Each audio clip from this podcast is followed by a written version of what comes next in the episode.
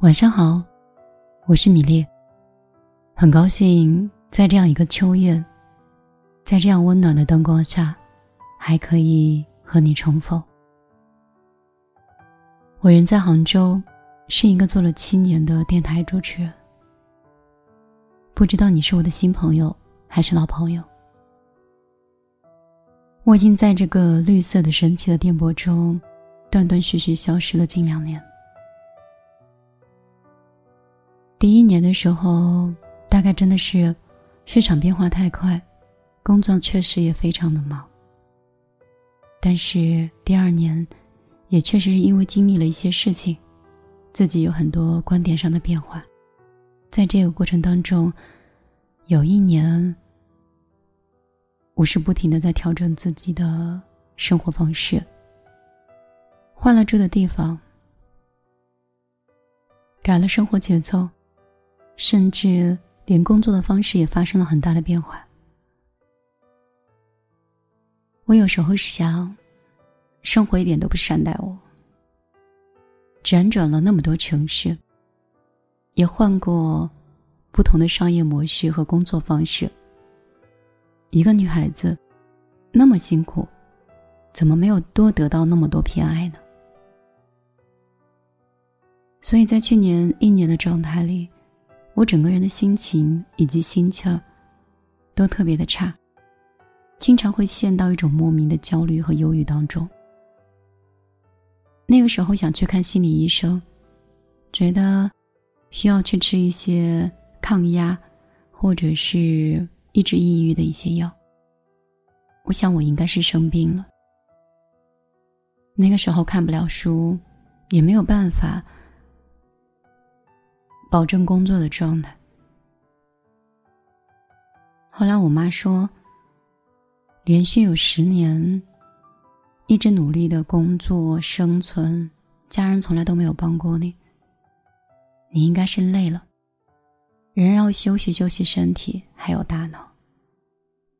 你经历的事情太多了，总要给自己回忆回忆，然后再清理清理。我一直很信任我妈。我觉得我妈是一个经历过很多大事情的人。有些道理，我总觉得妈妈讲的很肤浅。以前的时候老是不相信，后来事实验证，要相信老人讲的话。那些话虽然没有很华丽的辞藻，但那些道理是天真不破的。也正是因为这样的事情，我慢慢开始休息。我妈说，公司要慢慢放，工作要慢慢减。我要早点睡，不要想着节目，也不要想自己是谁，不要想着什么婚姻大事，也不用想银行卡的收入是几位数。吃饱就睡，累了就去遛狗。想旅行就旅行，想花钱就花钱，你想做什么，妈妈都陪着你。十月一号的时候，我带着我妈去露营。那天晚上，小伙伴都在围着篝火，去讲一些自己的经历故事。那天晚上很安静。我妈妈第一次参加这样的露营。第一次那么近距离的了解有纹身、抽烟的女孩子，还有悬殊的姐弟恋等各种各样的年轻人。我妈天天晚上的感触还挺多的。最后总结陈词的时候，我妈说：“能够遇到你们这些年轻人，我觉得听完你们讲的故事，我特别激动，同时。”我还是很感谢我的女儿，因为她掂起了我和她父亲的重量。我们的父爱跟母爱给的都很少。年轻的时候忙碌着打拼生存，想着让孩子能够不愁吃穿，能够好好读书，让阿姨照顾就可以了。后来发现这种教育方式是不对的。小孩子从小没有安全感，看什么事情都很悲观，总觉得每个人都会离开的。现在我慢慢的年龄大了，身体也不像以前硬了。我觉得我能做的，就是陪陪孩子，而这个陪伴，对我女儿此刻来说，太重要了。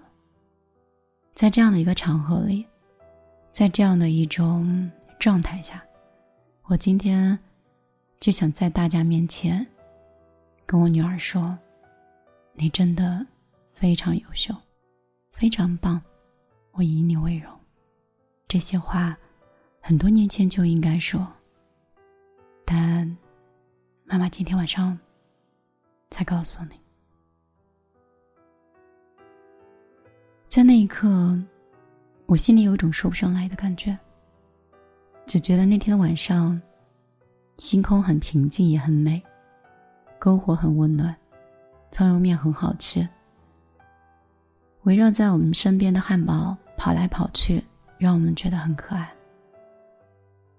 我希望时间可以善待我妈妈，可以让她以更健康、更快乐的方式继续这样生活下去。我妈妈的温柔，如果我爸爸给不了那么多，那就应该由我这个女儿去给予更多吧。我以前身上有一些戾气，但是性格还算温柔，尤其是在工作的时候。我发现商业里面是一个没有硝烟的战场。我以前觉得工作就是工作，很简单。后来我发现其实不是，而是那些年，只是我能力很强，没有多余的时间去思考尔虞我诈，做事情速度又特别的快。所以我看每一个人都很单纯。而后我停下来的时候去观察，我才发现，原来是非的事情很多，只是因为你在专注你自己的领域的时候，你确实会少掉很多烦恼。这一年的复盘、总结以及休息，让我发觉，我很幸运，有一个很好的三观。有很好的工作的习惯。我的三观是在我十八岁的时候，就觉得我生活的所有的开支，都应该由我来承担。我遇到的所有的磨难，或者是经历，我都认为，这是一场挑战，是一场考验，是一场学习。他给予我的，一定还有更高更好的东西。只是，他想用这些小事情磨一磨我的心性。而后来这一路，难度越来越高，事情也越来越多。终于，绳子在接触到某一次的底线的时候崩断了。这一年，就像是抢修一样。也特别喜欢和感谢这一次的经历。如果不是因为经历这样的事情，我想，我应该很难会知道自己的底线在哪儿。可能在喜欢和不喜欢之间，还是没有明确的界限感。现在整装待发之后，好像人变得更温柔。对悲伤的事情和悲伤的人，多了一种大爱、同情，还有怜悯的心。有时候做事儿，我少了年轻时候的热情，多了几分冷静和理智。对待感情，我开始区分婚姻是什么，而爱情又是怎么样的一个奢侈品。重建之后的三观可能会带给更多的朋友更多的观点。也希望我接下来的电台可以疗愈的是更多的人。我很感谢老天赐了我一副声音以及这样的一个性格，可以在电台里陪伴你们，让你们的夜晚变得很安静，让你们一个人的独处少了一丝孤独。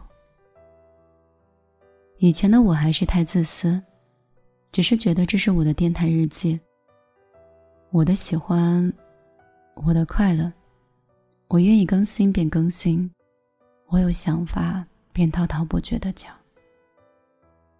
现在好像多了一种使命感，就觉得结了婚的人，离了异的人，工作中闯的人，在家里。做贤妻良母，也依然被生活所迫的人。生活对我们女人来说，真的挺苛刻的。我应该扮演什么样的角色在你身边呢？一个知心的邻家的朋友，还是说一个反手给你一巴掌，然后告诉你什么是对错的姐妹？我自己也不知道，但是我知道我的存在，只能让你快乐，让你安静，让你慢慢理性，让你找回自己的快乐。我不希望我经历的事情和我遇到的那些人心，再发生在我身边的任何一个人的身上。我也希望我慢慢。在这样的理智和平静当中，可以安稳度日，不再经历一些大风大浪的事情。生活有时候不要太细想，事情有时候也不要看太清，就安安静静的每一天。如果是下雨，就撑开那把伞；如果阳光很好，就去吹一吹这个秋天的风。心情不好的时候，做一顿治愈的饭。荤素无关，只在乎仪式感的心情。就无论是哪种生活，无论你在哪座城市，无论你贫穷与否，都希望。你可以找到一种方式去善待自己和爱自己，因为这个世界，即便是父母，即便是你现在认为很爱你的人，都不足以比过你自己爱自己。如果你愿意相信我的话，你可以无条件的相信米粒给你输入的这些观点。可能你现在不懂，等有一天懂的时候。我都怕你受伤了，也希望你永远都不会懂米粒讲的道理。但是如果你今天听懂了，也希望接下来我对你的陪伴，以及我分享到的文章和写出来的文字，能够解你的忧伤和孤独。今天第一期节目。迷离心里的第一期节目，就跟你更新到这里。我对我的工作以及我的生活何去何从还不是很清楚，但是我知道，我一定选择的是爱自己的方式。希望我们可以一起并进成长。如果你有任何想说的话，或者你认识了我这些年。一直都没有跟我留言，或者是跟我讲一讲你对我的看法。你可以直接在米粒姑娘的公众账号里给我留言。我的公号是米粒姑娘，米是大米的米，粒是茉莉花的粒。我知道公号啊、微博啊，可能现在玩的很少。不会像很多其他的平台很热火，你也可以直接在你现在收听节目的下方跟我留言，把你的故事、你的心情讲给我来听。公号会隐去你的名字，保护你的隐私。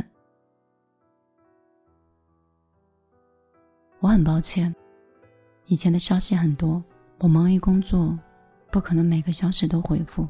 虽然我努力回复了很多人。但是我也只是觉得消息的冰山一角，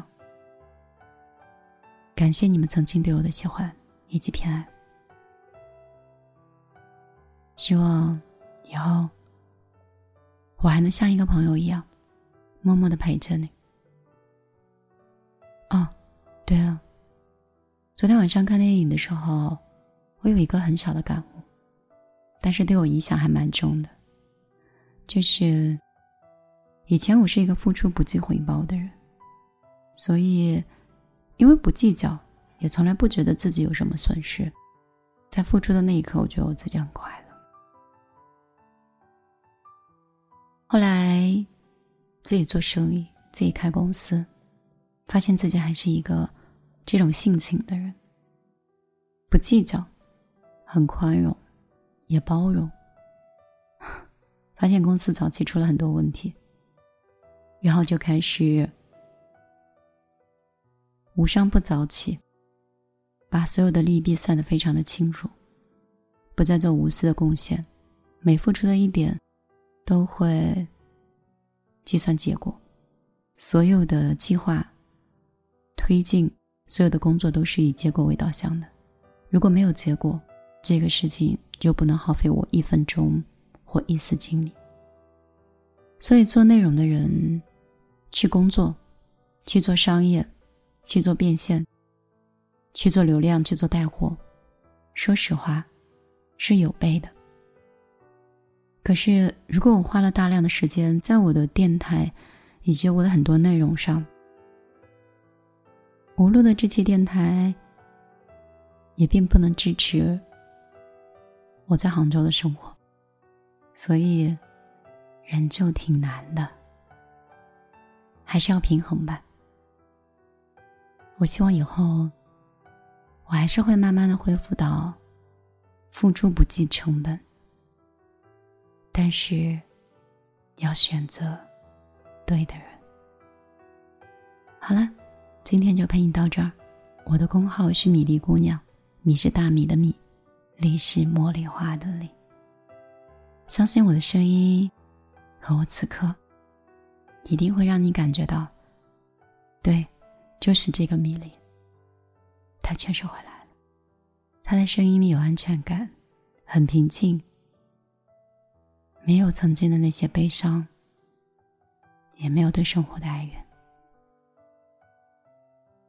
我会陪着你，一年两年，可能再过两年就要十年了。如果可以，希望一直更新下去。